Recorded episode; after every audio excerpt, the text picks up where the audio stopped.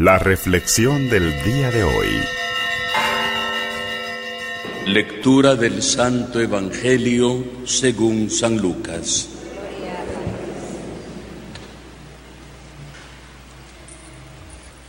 En aquel tiempo Jesús se apareció a sus discípulos y les dijo, Está escrito que el Mesías tenía que padecer y había de resucitar de entre los muertos, y que en su nombre se había de predicar a todas las naciones, comenzando por Jerusalén, la necesidad de volverse a Dios y el perdón de los pecados.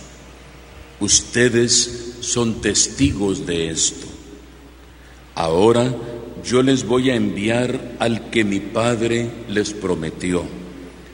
Permanezcan pues en la ciudad hasta que reciban la fuerza de lo alto.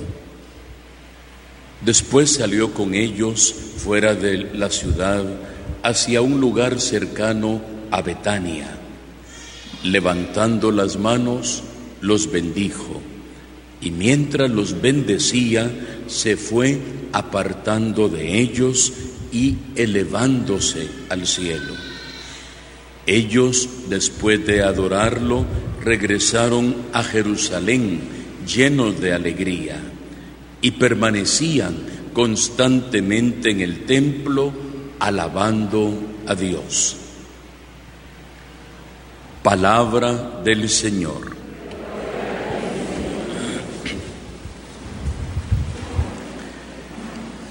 Hace 40 días, queridos hermanos y hermanas, estábamos celebrando llenos de alegría la solemnidad de la Pascua del Señor, la resurrección del Señor.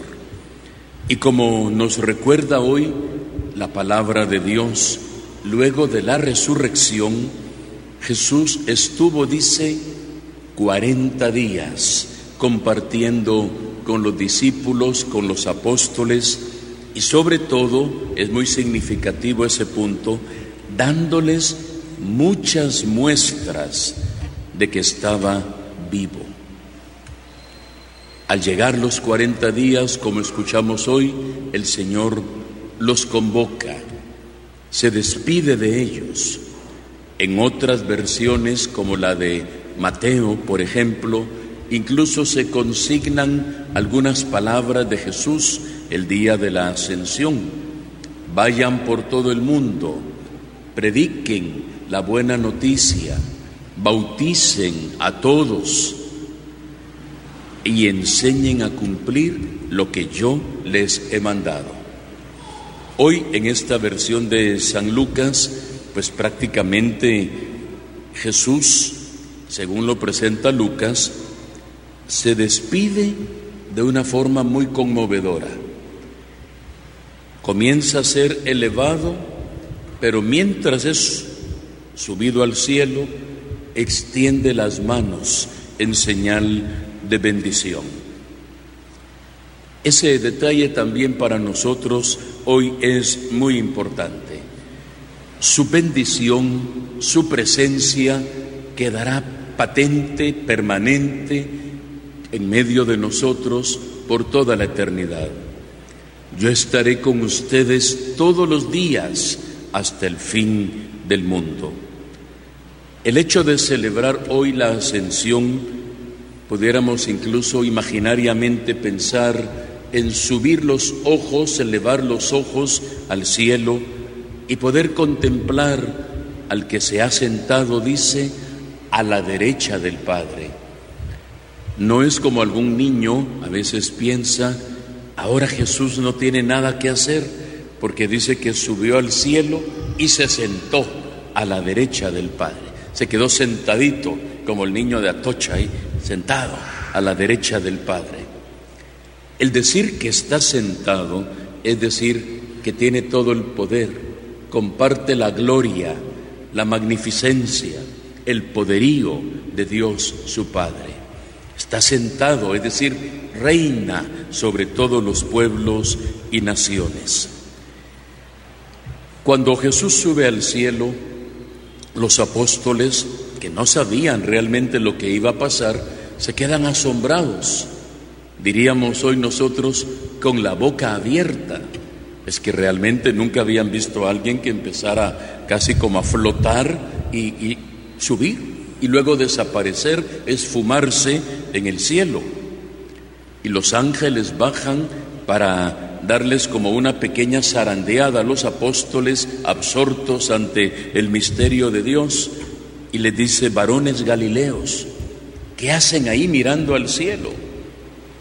El mismo, no otro, el mismo Jesús a quien ustedes han amado y servido y que han visto que hoy ha subido al cielo, el mismo volverá con ustedes. Pero entre ese volver y el estar hoy aquí hay un tiempo y ese es el tiempo de la misión, el tiempo de la iglesia, el tiempo de vivir en comunidad cumpliendo el mandamiento del Señor. En esto reconocerán, mientras yo regreso, pudo haber dicho, en esto los reconocerán, que se amen los unos a los otros. Contemplar que Cristo sube al cielo es una tremenda responsabilidad para nosotros. Una responsabilidad que implica el pensar y el meditar detenidamente en cada una de nuestras acciones. Porque ustedes notaron que en la oración colecta de hoy, la que hicimos al inicio de la Eucaristía, por un lado le decíamos, concédenos Señor rebosar de alegría. No decía que estemos contentos, dice rebosar, o sea, es un desborde de gozo ante la ascensión de tu Hijo. Y te pedimos que nosotros, que somos, ¿qué decíamos? Su cuerpo, podamos estar un día donde, donde está nuestra cabeza, que es Él la iglesia es el cuerpo místico de Cristo. Cristo es la cabeza, la iglesia es el cuerpo. Y hoy le hemos pedido que nosotros, como cuerpo de Cristo, podamos también estar un día con Él allá. Un sacerdote decía hace unos días que hoy a la gente, a mucha gente en general, como que ya no le gusta oír hablar del cielo Alguno pudiera contradecirme y decir, no, nos fascina oír hablar del cielo. Sí, pero para ir al cielo hay que morirse.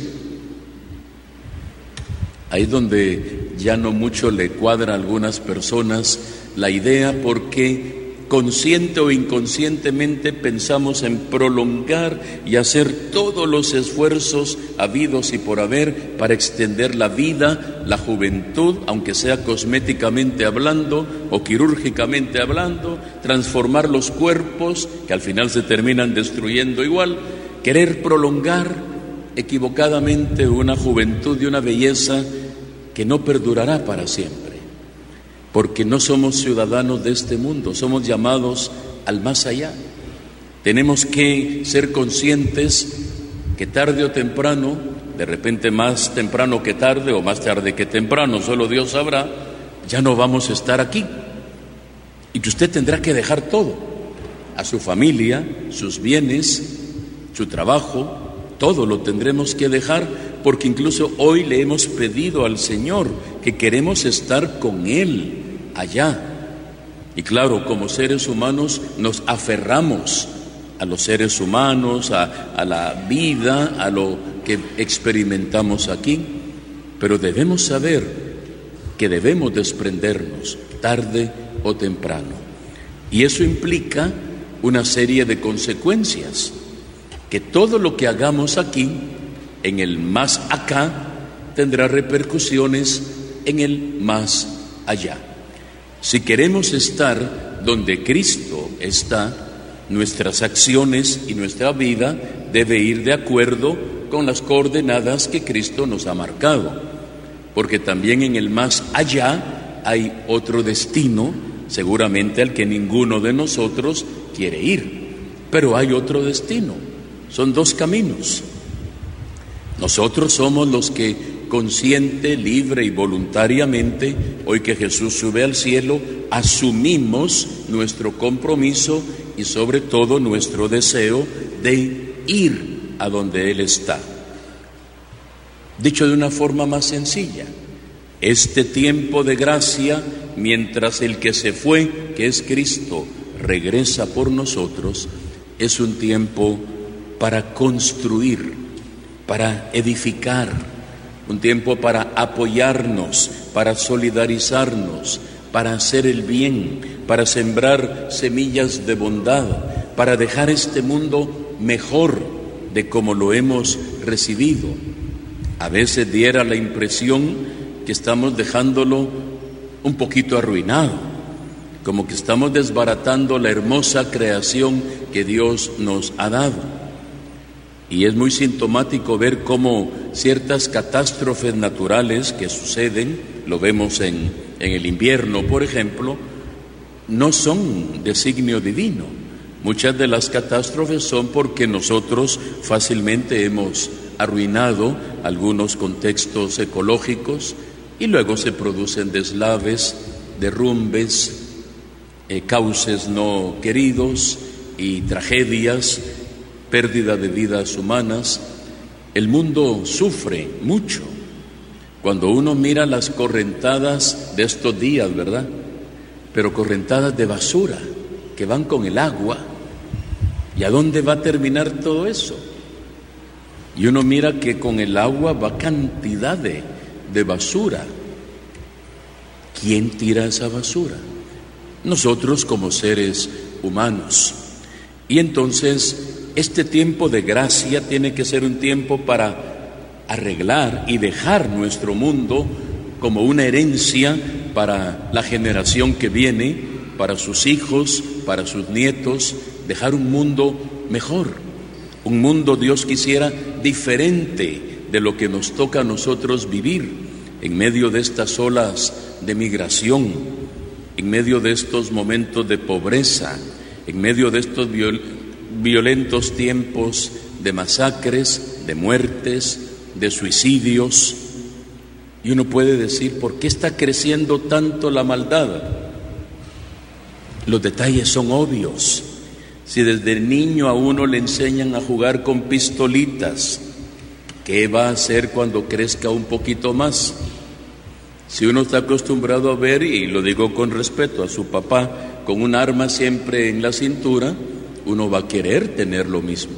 Y si en algún momento algo no sale como uno quiere, uno desenfunda lo que carga. Y nos quejamos luego de la violencia cuando nosotros mismos podemos ir sembrando semillas de maldad y de violencia, cuando uno mira muchos de los videojuegos que bastantes, no digamos todos, pero bastantes niños y niñas usan hoy en día, ¿De qué se trata? ¿Cuál es la dinámica? ¿Cuál es el eje transversal de esos juegos?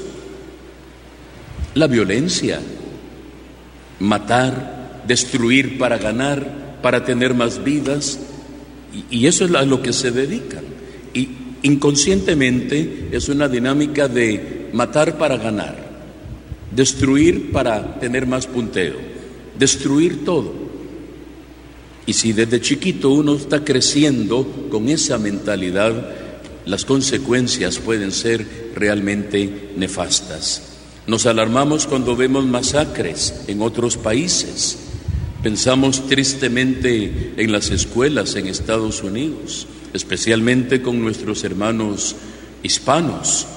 Cuando uno mira, imagínense en su colegio, en su escuela, niños de 7 a 10 años 19 niños asesinados por un joven de 18 años. Que usted cuando vaya a traer a sus hijos a la escuela o al colegio los encuentre así, o que no los puede ni recoger, porque le han dicho no puede acercarse todavía, y usted no sabe si es o no su hijo el que acaba de morir dentro de la escuela. Pero estamos ahorita de alguna forma empezando a cosechar lo que se ha sembrado.